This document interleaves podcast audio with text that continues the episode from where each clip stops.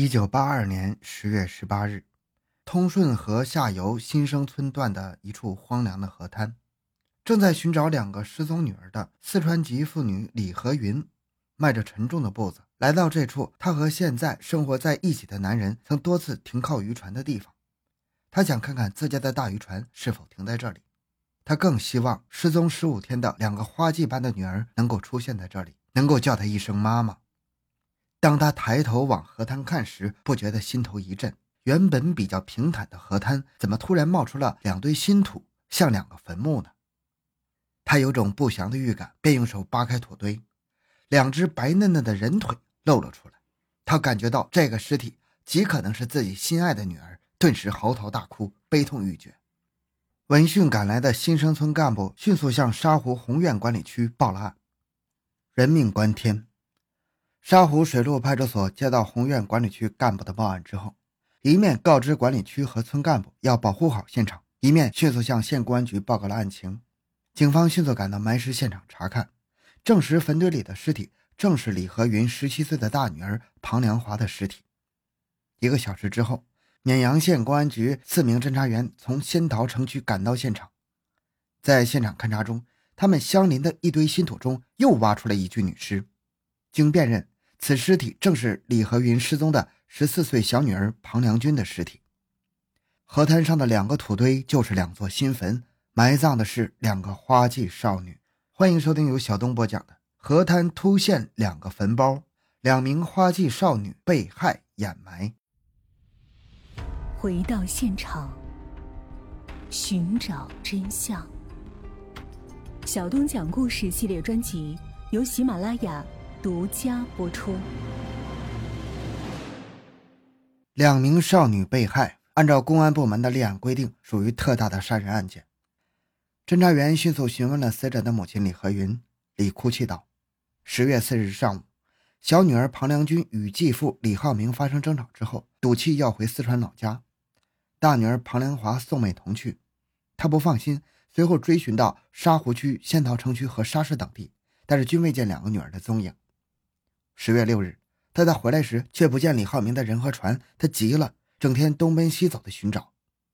五天、十天过去了，仍旧查不到两个女孩的音讯。今天下午，当他抱着一线希望来到原来捕鱼时经常停船的东极河一处河滩，没找到女儿和渔船，却发现了两堆新土。法医对两具尸体进行了仔细的检验，死者庞良华头向西北，脚朝东南，仰面，脚手直伸。头面部和手上可见数处的伤痕，他内穿胸罩、短裤，头部被一条蓝色的长裤盖着。死者庞良军赤身裸体，头向东，脚朝西，呈仰卧躺在土坑内，两腿弯曲，头面部和手上有数处的伤痕。对现场及尸体情况进行分析，专案组形成以下共识：一，两名死者头面部都有数处伤痕。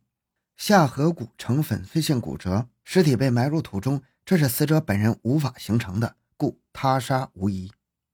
二，两名死者分布在头面部的伤痕均创口整齐，分析属锐器所致。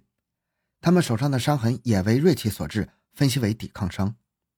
三，两名死者的伤痕一致，且被埋于同一地点，加之凶器可能为异种，分析是一个人作案的可能性较大，但是不排除两人或两人以上作案。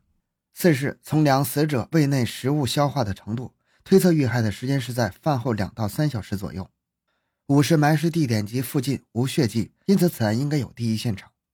联系到埋尸地是两死者继父李浩明经常停渔船的地方，而现在渔船突然消失了，因此分析死者的死与渔船可能有关系。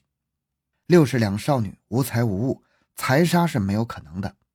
庞良华尸身着胸罩短裤，庞良军的尸身为裸体，因此分析仇杀或者奸情杀人的可能性较大。专案组在红苑管理区和新生村负责人的配合下，抓紧开展调查访问工作。侦查员们首先对李浩明、李和云这个特殊的家庭进行了调查，得知李和云家住四川南充一带，曾当过乡村的妇女主任，因为与丈夫过得不好，独自带着两个女孩生活。一九七八年夏天，他在长江边的万县码头与现年三十八岁的李浩明相识，随后便随着李浩明到了湖北汉阳县永安公社红城五组，在外滩种了几亩水田。由于李浩明有一手理发的手艺，这对露水的夫妻算是在这里落下了脚。后来，经过李浩明同意，李慧云的两个女儿也从四川来到了汉阳。又过了一段时间，李浩明不知道从哪里搞了一大一小两条船，开始在沙湖新生一带通顺河捕鱼。李和云母女三人便随船转到了沙湖新生一带生活。大女儿还在沙湖镇上读过初中，小女儿在新生村上过小学。这两条渔船既是凑合的这一家人的栖身之处，也是他们的谋生之本。在走访附近村民时，发现李浩明与附近村民相处的还可以。李和云母子三人是外来人，加之长期吃住在船上，他们与外界接触甚少，比较谨慎，没与人闹什么纠纷。李浩明在新生村还有两个哥哥，一个弟弟，他们都以种田捕鱼为生。当侦查员要找李浩明时，村民们都说前十多天就不见了踪影。按照常理。两个养女失踪多日，且现在发现了他们的尸体，他这个当继父的无论如何都应该出面过问过问。两个川妹子是十月四号失踪的，而李浩明也失踪了十多天，他和这两个川妹子的失踪乃至被杀有没有牵连呢？再次询问李和云时，他说大女儿的个性比较温顺，继父对她还好，但是小女儿性子刚烈，与继父相处的不怎么好，继父对她总是看不顺眼，而且两人时常吵嘴。就在十月四日上午，小女儿又与继父大吵一通，气鼓鼓的。当时他就赌气要回四川老家。继父与死去的一个养女有矛盾，而且已经神秘失踪。专案组初步分析，这两个川妹子的死与他们的继父极可能有关系。显然，快速查找到继父李浩明的下落，成为侦查工作当前最紧迫的任务。专案组决定。派陈一华带着三个人迅速赶往武汉市汉南农场和汉阳等地查找李浩明，同时发动新生村群众和李浩明的亲属提供李浩明的行踪。经走访当地群众，侦查员得知，李浩明的二哥李山高在十月六日早晨曾上过李浩明的大渔船，并将船上的物品移至了本村七组村民张某家中，此情很反常。侦查员迅速赶往张家。并在张家发现提取了李山高转移来的一张竹铺上面的血迹和一把铁锹。县公安局预审员马上迅速对李山高进行审查。李供认，十月四日，其弟李浩明约他杀死那个小丫头，他不同意。十月六日上午，他的小孩做满月接李浩明喝喜酒的时候，李浩明向他透露已经将两个女娃弄死了，并要他将大船沉到水底。案情已经基本明朗。十八日深夜，警方先后再次赶到现场，连夜听取了案情汇报，查看现场，重新调整部署警力，将专案组分为现场勘查、调查访问、搜查取证和突击审讯四个小组。十月十九日下午，陈一华等人骑着自行车往返近百里，在汉阳县永安公社红北院将李浩明抓获，并连夜将其带回沙湖。搜查组连夜赶到了汉阳县红北院。从李浩明的小渔船上提取了他作案用的斧头及血棉絮、血衣裤等大量罪证。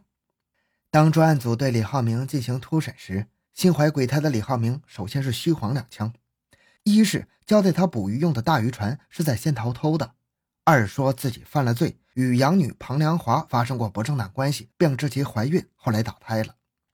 侦查员知道他在耍伎俩，是想避重就轻，蒙混过关。审讯的侦查员要他交代最近做了什么事时，他却耷拉着脑袋，默不作声。审讯员一连向他提了三个问题：两个养女外出不见踪影，作为继父的你为何隐身到汉阳呢？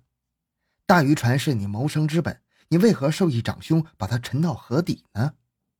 打鱼捕虾乃是渔家常事，你的棉絮衣裤上为何是血迹斑斑呢？在大量确凿的证据面前，狡诈的李浩明无可抵赖。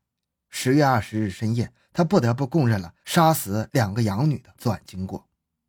他一贯是不务正业，流窜在外，与四川妇女李和云姘居多年。李和云带来的小女庞良君经常和他发生争吵，他感到不是自己的亲生，总是搞不拢。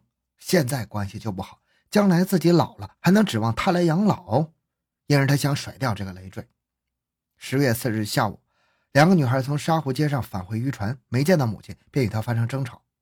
第二天，小女庞良军又找他要母亲，她非常烦躁，一个罪恶之念随即在脑海中形成，干脆一不做二不休，除掉这个难缠的小妖精。起了杀心之后，他于五日晚趁着两个女孩在大渔船上睡觉的时候，用斧头朝着小女孩的头部砍去。小女孩惊醒，呼叫，并用手拦。他连砍几斧，并将她掀入河里。小女孩被杀死了。他想，大女儿知情，肯定是要告发自己的。他横下了一条心，又将温顺的大女孩也杀掉了。随后，他朝大女孩的头部连砍几斧头后，推入水里。在水中捞出了两女的尸体之后，他在河滩上挖了两个坑，埋尸灭迹。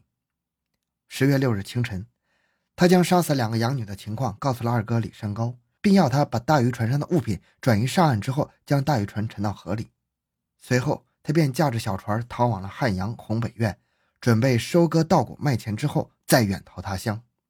李浩明这个灭绝人性的继父，在残杀了两名养女三个月之后，即在人们的唾骂声中伏法。好，这个案子就讲到这里。小东的个人微信号六五七六二六六，感谢您的收听，咱们下期再见。